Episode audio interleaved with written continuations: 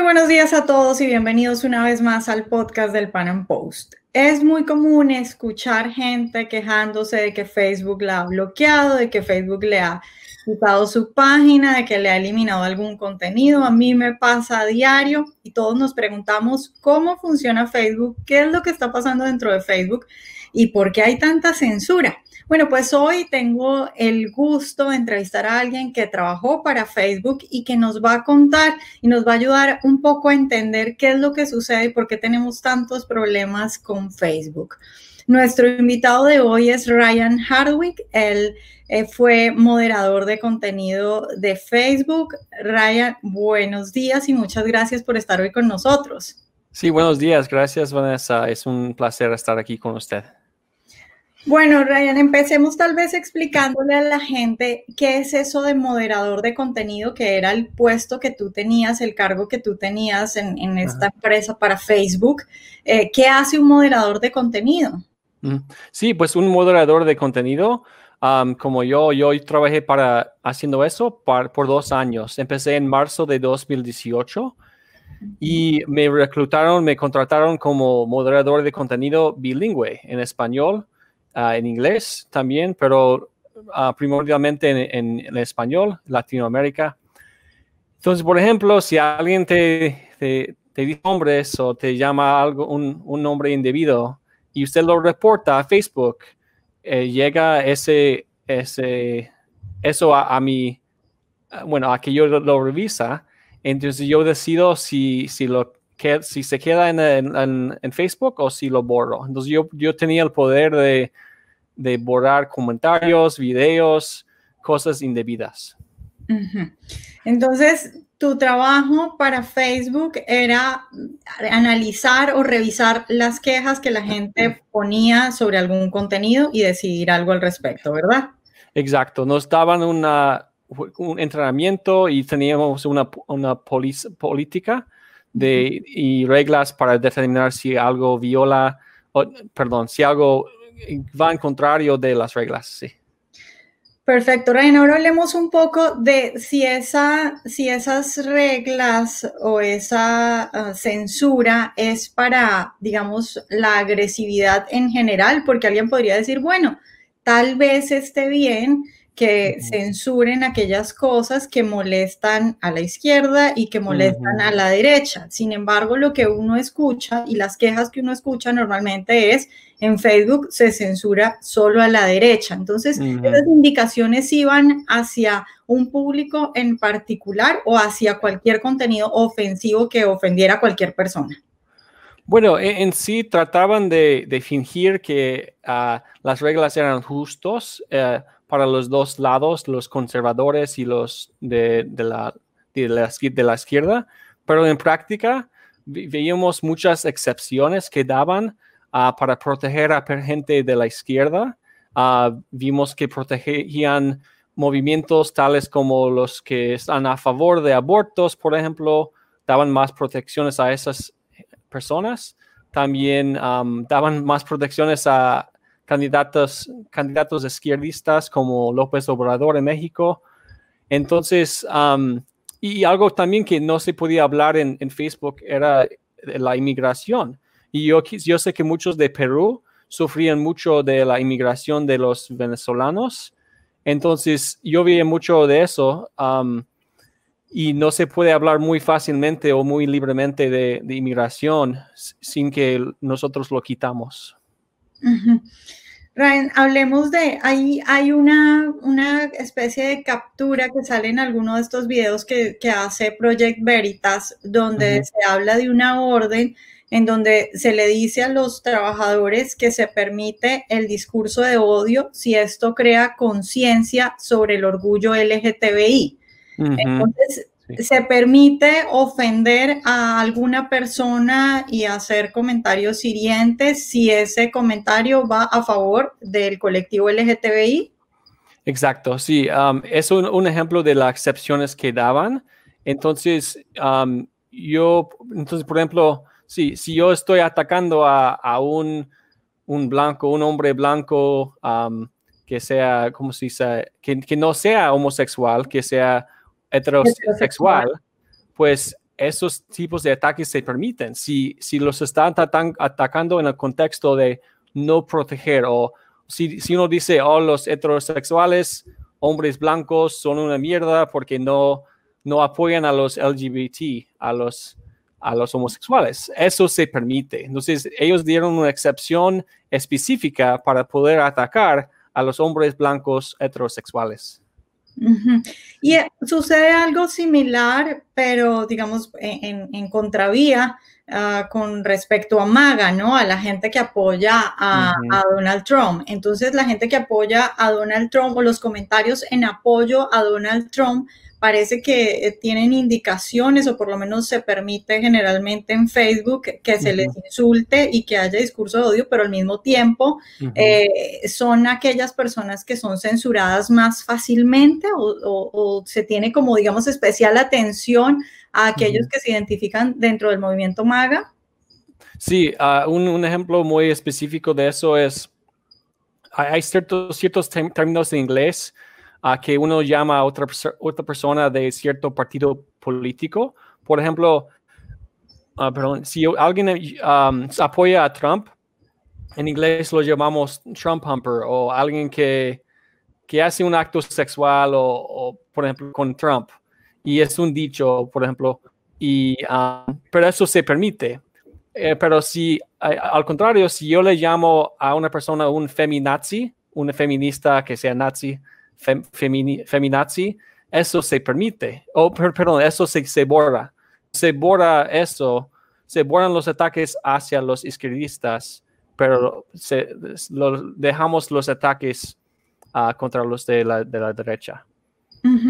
Ryan, hay un testimonio de, otro, eh, de otra persona que también ha trabajado como moderador de Facebook. Él se llama Zach McElroy y él dice que Facebook permite amenazas incluso de muerte a personas que están en una lista. Eh, y, él, habla de una lista, digamos, de gente de derecha, conservadores. Y entonces dice, a esta gente Facebook permite que se le ataque incluso con amenazas de muerte. Hablemos un poco de eso, de quiénes serían esas personas y, cómo se permite eh, el ataque hacia ese tipo de personas o grupos, porque también me que se refiere a grupos. Sí, hay una lista de, eh, de figuras de, se llaman, bueno, personajes de odio, por, decir. Um, hay una, persona que se llama Tommy Robinson y él es una persona en, Inglaterra que está en contra de inmigración de musulmanes a Inglaterra porque está cambiando mucho la cultura um, y trae muchos problemas. E, él está en esa lista y en esa misma lista de veras está ahí Adolf Hitler, están ahí personas que mataron a miles de personas. Entonces, no, no tiene sentido lo que hace Facebook como si él, está en la misma lista, lista que, que alguien así como Hitler. Y en esa misma lista, por ejemplo, aparecen los de Maga, ¿no? Porque creo que ahí recuerdo, es que recuerdo que hay un fragmento de estos videos fantásticos que hacen los de Project Veritas donde tú participas.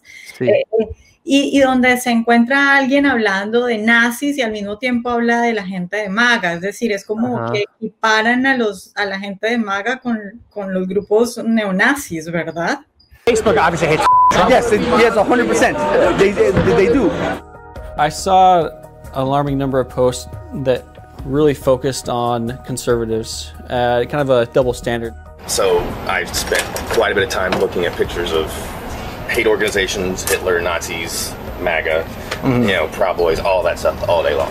Sí, eh, um, el, el, la frase MAGA eh, exactamente no está en esa lista, pero sí, um, sí esos no, eh, como los entrenan, la mayoría de la gente que está en esa lista, como Tommy Robinson, um, hay otra persona en los Estados Unidos que es como, que no es racista, pero Um, en la mayoría de los casos, la gente en la lista son gente que apoyan a Trump o que son conservadores.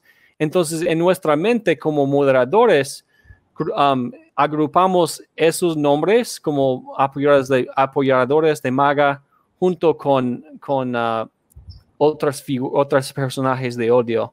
Entonces, sí es, hay una tendencia de agrupar, por decir, uh, apoyadores de Trump junto con otros racistas. Y eso es lo que nos hacen pensar que todos los, la gente que apoya Trump son racistas, pero no, no es cierto.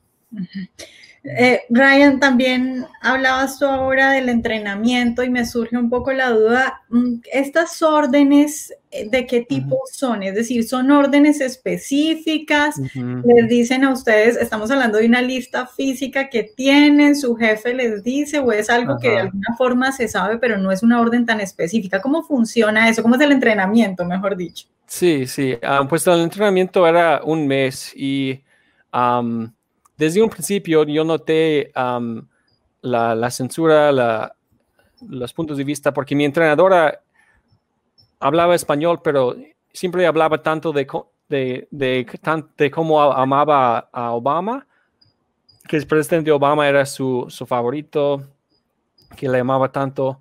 Entonces, sí hay, hay, mucho entrenamiento, pero bueno, revisamos tantas cosas, también además de la política de estricta que seguimos, nos daban guías, que tenemos un um, message board como que donde nos daban más información, instrucciones. Entonces, um, ahí nos daban excepciones que se llamaban newsworthy, como que son muy importantes por las noticias, cosas que van, que son muy populares.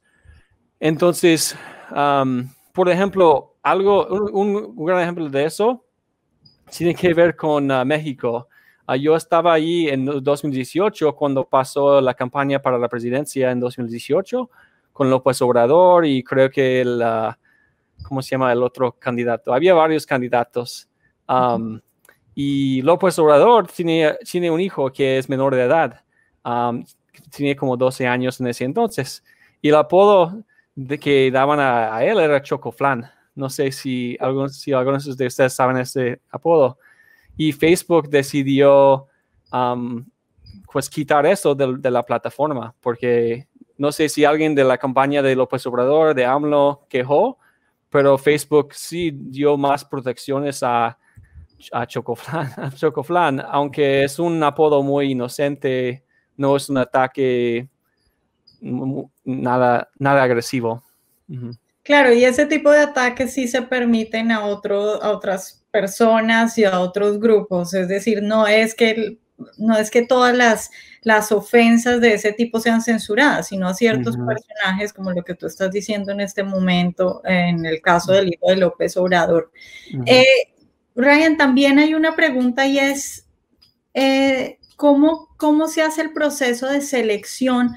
Porque si, digamos, el ambiente es tan favorable a la izquierda y, si, y, si, hay este tipo de indicaciones que estamos hablando de, algunas indicaciones no explícitas, pero otras sí explícitas, como una lista de personas que se les hace excepciones, entonces, supondría yo que la gente que contraten debe ser gente que por lo menos esté alineada o que esté de acuerdo con estas cosas en las entrevistas o en la forma de contratar gente que sirva para moderadores. Les preguntan algo como para ver la ideología o como para saber qué tipo de persona es y que esté de acuerdo con ellos.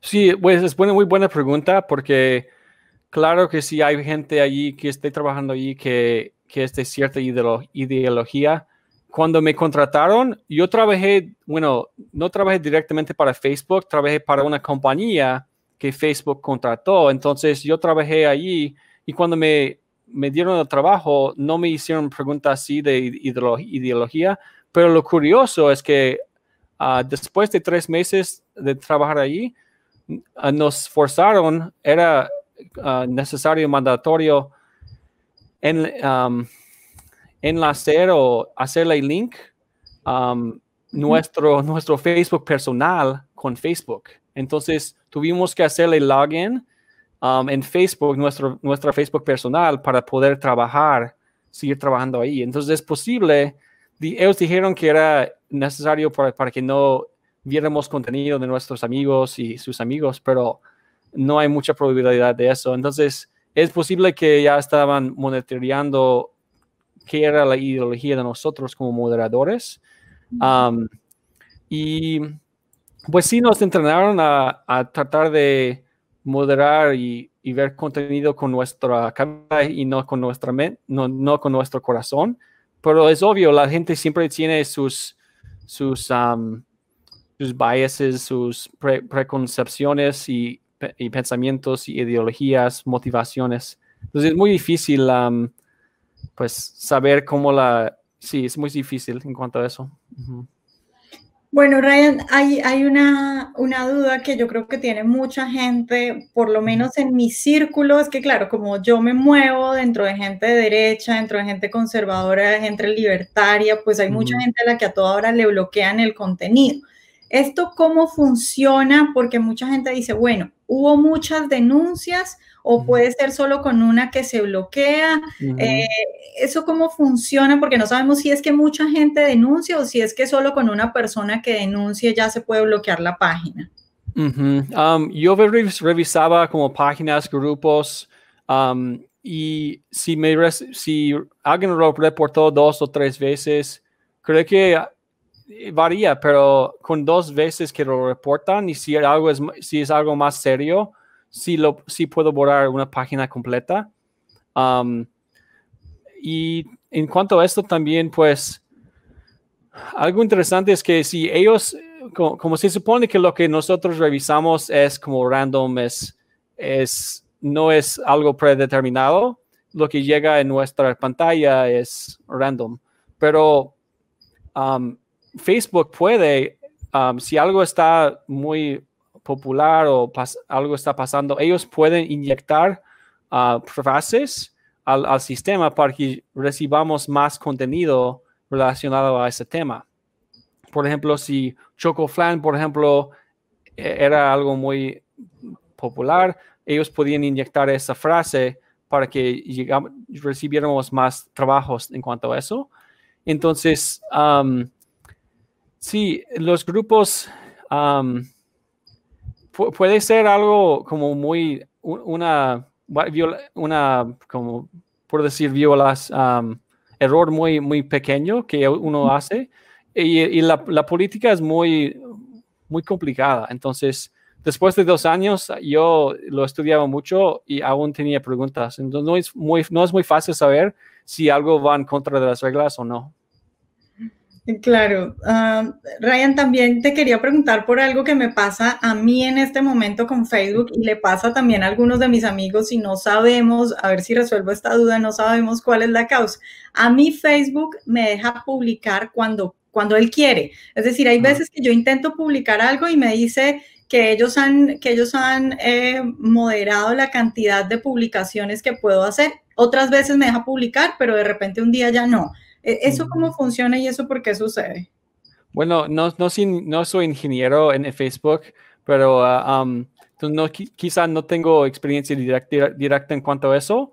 Um, son algoritmos o, cosas que han puesto en, Facebook, pero solo, siempre solo pasa a gente conservador o derechista. Entonces, ha de ser algo más allá, más a un nivel más alto.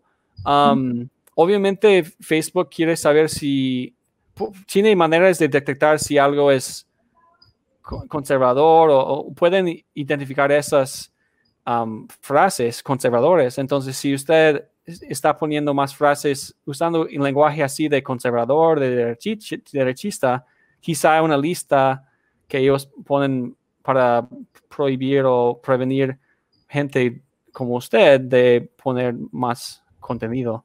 Um, sí, es, no tengo una respuesta muy, muy directa o, exacta, pero de lo que vi, pues yo no dudo que son capaces de, de hacer cosas así.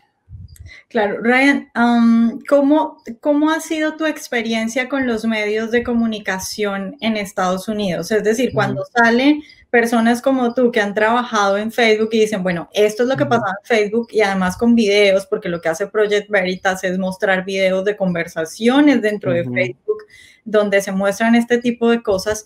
¿Cómo ha sido, digamos, el recibimiento que tú has tenido en los medios de comunicación acá en Estados Unidos? ¿Tú crees que sí se han interesado lo suficiente por estas denuncias o más bien intentan no meterse con alguien tan poderoso como Facebook? Bueno, en cuanto a los medios de comunicación, bueno, es, una es algo muy, bueno, lo que yo hice, lo que Project Veritas hizo, el video, es algo, es un como cuento muy grande, por decir, un story muy, muy grande. Yo filmé con una cámara secreta por varios meses. Entonces, hay pruebas como que, que con físicas, con, con video, con, con fotos de lo que vi. Y muestra que Facebook está interfiriendo en nuestras elecciones y también en elecciones por todo el mundo, en México, Venezuela, uh, Europa, China. Entonces, sí he hecho varias entrevistas. Uh, hace un mes que el, video se publicó, que salía al público con esta información como denunciante. Pero, pero obviamente CNN el, no me ha llamado Um, he hablado con Breitbart News. La mayoría de las entrevistas son con gente de la, de la derecha, los medios comunicativos de, la derecha. Um, pero vemos otro, por ejemplo, otro um, escándalo con Facebook que era como Cambridge Analytica, que salió muy, mucho en la prensa y, y todo eso. Pues no, pues esto tiene el, mismo nivel de magnitud de, ese escándalo de Cambridge Analytica, pero CNN ni, ni mi ah, canal local de Fox me ha llamado, yo les contacté. Entonces, es obvio que no, quieren hablar de esto porque muestra la evidencia de que sí, Facebook está silenciando a los de la derecha.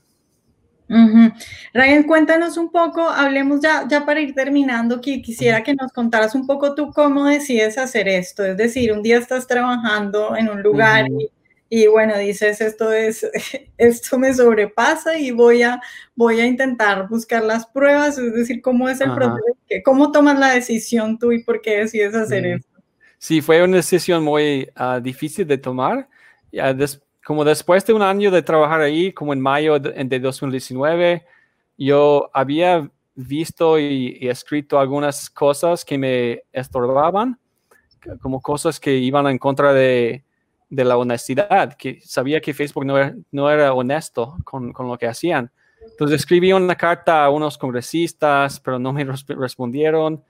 Entonces en ese momento decidí que el público de los Estados Unidos y del mundo necesitaba saber lo que estaba, estaban haciendo. Entonces, sí, contacté a Project Veritas, ah, me, me dieron una cámara, filmé, filmé con una cámara secreta, pero sí, al principio tenía muchos nervios y pues, pero ya, ya como a, este lado del túnel, por decir, a este, pues ya vale la pena, pues he recibido mucho apoyo en, en, Twitter y gente me ha pues enviado como apoyo financiero y también pues apoyo emocional. Y pues sí, es un proceso muy, muy grande. Como mencioné en mi video, pues mi esposa no sabía que yo estaba filmando al, al principio y luego se enteró y, y sí, pues perdimos la aseguranza médica con ese trabajo y um, no, no, estaba feliz, era por, por eso. Bueno, sí, sí, sí, es que sin duda es una, una decisión bastante difícil, pero, pero bueno, es, este tipo de cosas hacen que la gente entienda lo que para nosotros es evidente. Es decir, para mí que, que yo todos los días veo como Twitter no me deja publicar cosas, es evidente, pero tal vez haya gente que necesite pruebas como las que tú eh, lograste conseguir gracias a eso. Bueno, Ryan, ya para terminar, yo te quiero preguntar, la mayoría de nuestra audiencia es de Latinoamérica, la mayoría de las personas que nos leen y nos ven están en países en Latinoamérica. Respecto a Latinoamérica, ¿qué nos podrías contar? Ya nos has hablado un poco de López Obrador, de, de López Obrador y todo esto, pero digamos, hay ¿Tú sentiste que había algún grupo de izquierda o algún personaje de izquierda que era especialmente protegido de Latinoamérica, además de López Obrador? ¿Y sentiste de pronto que del otro lado, de la derecha o de los conservadores, había algún grupo en Latinoamérica o alguna persona en Latinoamérica que fuera especialmente atacada? Pues, bueno, como mencioné, vi mucho de eso de México, de la, de la elección presidencial en México sí protegían a López Obrador. Había muchos grupos que apoyaban a López Obrador que tenían como 100 mil personas y la mayoría en contra de él, solo tenían como 10 mil personas. No sé si eso era debido a, como la eficacia de la campaña de López Obrador o si había otra cosa pasando que Facebook estaba interfiriendo. Um, de América del Sur y bueno, vimos mucho de Perú, de Venezuela. Una frase que debatimos mucho era la frase venacos. Es algo, así llaman a los de Venezuela. Por ejemplo, si, si, yo, si yo vivo en Perú, yo tengo un amigo en Perú también, pero si yo soy peruano y si yo digo afuera los venezolanos, esa simple frase está en contra de las reglas de Facebook. Entonces, no se permite como una, un debate político en Facebook. Um, pero en cuanto a otros personajes, solo puedo mencionar como el movimiento de las telas verdes, creo. Um, los mm, las, pro aborto, los pro aborto. los pro si eso se permitía, si las reglas de Facebook eran muy específicas, que si gente así, mujeres estaban protestando en la calle desnuda, con, mostrando todo, pues se permite.